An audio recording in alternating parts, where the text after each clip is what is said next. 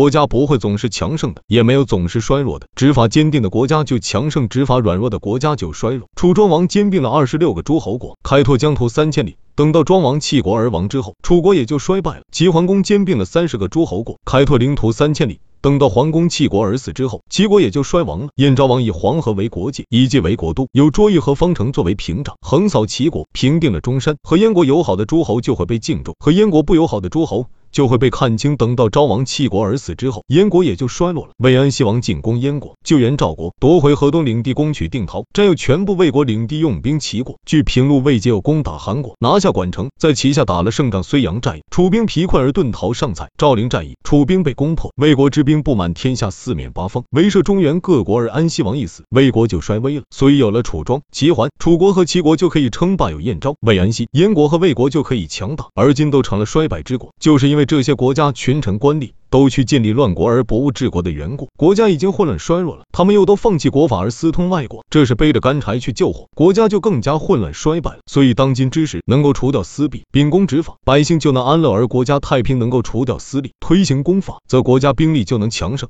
而敌人就会被削弱。因此，研究得失而又有法令制度做准则，用以规范群臣的君主，就不会被臣下狡诈虚伪的手段所欺骗；审查得失而又有衡量轻重的标准，用以判断大事的君主，就不会被臣下。颠倒天下的轻重所欺骗。如今如果根据名声来举荐贤能，臣民就会背离君主而在下面互相勾结；如果根据乡党来推举官吏，臣民就会尽力私下交结而不遵循公法。所以官吏不称职，国家就混乱；凭名声就可以得到赏赐，居诋毁就要受到责罚。那么喜欢赏赐、讨厌责罚的人就会放弃公家的事，去干营私的勾当，互相勾结，彼此利用了，忘却了君主而私通外国，引进自己党羽。那么其下属能为君主出力的就少了，结交宽广，党羽又多，里外勾结，虽然。有了很大的罪过，给他遮掩的人也就多了。因此，忠臣没有罪过却遭杀害，奸邪之臣没有功劳却可以安稳得利。忠臣遭遇危害而死难，而并不是因为有罪，那么良臣就隐退了，奸臣安稳得利，而不是因为有功，那么奸臣就挤进来了。这就是亡国的根本原因。如果这样，群臣的废法营私就越来越严重，把公法看作微不足道了。他们会几次三番到奸臣的门下，而君主的宫廷一次也不去对自家个人的私意考虑上百次，对国家的利益一次都不谋划。君主下属官吏虽然重多，并不是为了尊重君主，各种官吏虽然具备，并不是为了国家。那么君主虽有君主之名，而其实是依托群臣的私家权势。所以臣这样说：衰亡的国家的朝廷是没有治国之人喝。说朝廷没有治国之人，并不是说朝廷的人少喝，对自家的利益相互借助，对国家的利益从不考虑。大臣之间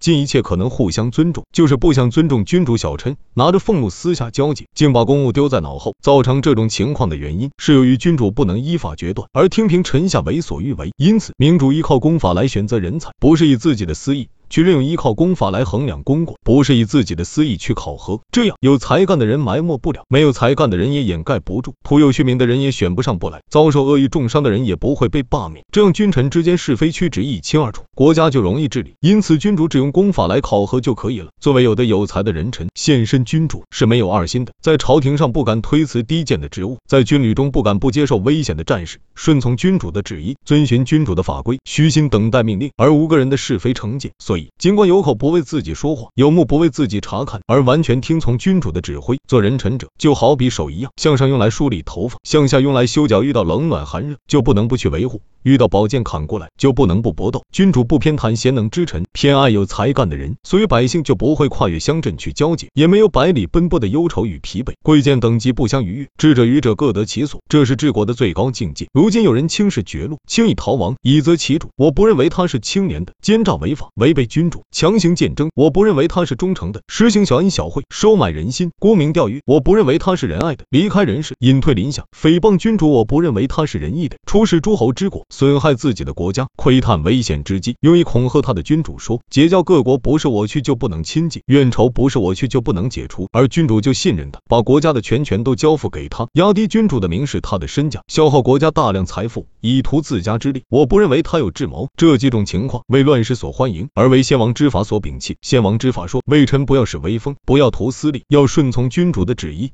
不要违法作恶，要听从君主的指示。古时候太平盛世的百姓，奉公守法，不谋私利，专心一意为主上出力，时刻做好准备以等待君主的命令。做君主的要亲自去考察百官，时间就不够，精力也达不到。况且君主要用眼睛看，臣下就装饰外表君。主要用耳朵听；臣下就鼓吹声音君主要用思虑考察；臣下就巧设种种说辞。先王认为只靠这三种办法是不够的，所以才放弃自己的能力。而依靠法术严明赏罚，先王所奉行的是抓住要害，法治简便而君权不受侵害。君主独自操纵四海，聪明机智的人才不敢欺诈，阴险暴躁的人不能施展诡计，奸邪者无处依托。臣子远在千里之外，也不敢改变一言一词尽在宫廷之中。作为君主的侍从，也不敢掩盖善良而隐瞒过恶。朝廷的群臣官吏都能把个人微薄的力量直接汇集起来献给君主，而不敢互相逾越职守，因此要办的事很少。而每天都有剩余时间，君主先用权势才能使之如此。臣下侵蚀君主的权利，就和地形一样，逐渐的在变，使君主失掉正确的方向，改变了东西方位还不知道。因此，先王设立治南一切以端正朝夕，明主使他的权臣不在法度所允许的范围之外考虑问题，也不在法度所允许的范围之内给人以小恩小惠，一举一动都不违法。郡法是禁止臣下营私舞弊言行，是用来贯彻命令、惩治臣下的。君主的威势不能分为君臣两处，君主的权力。也不能与臣下共掌，威势权力由君臣共掌，各种邪门歪道就会猖狂起来，执法无信，君主的指令就行不通，刑法不决断，奸邪就无法制服。所以说，巧匠用眼睛一看。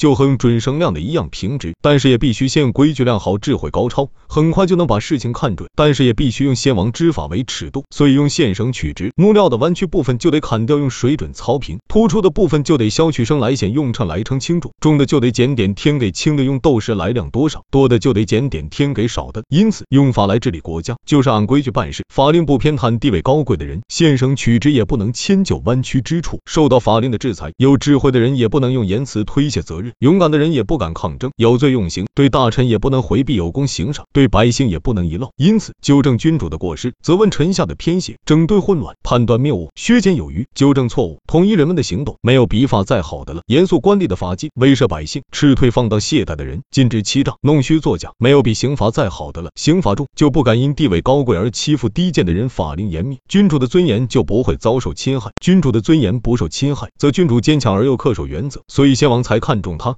而把他传承下来。君主如果放弃反而用私意治国，那么君臣上下就没有区别了。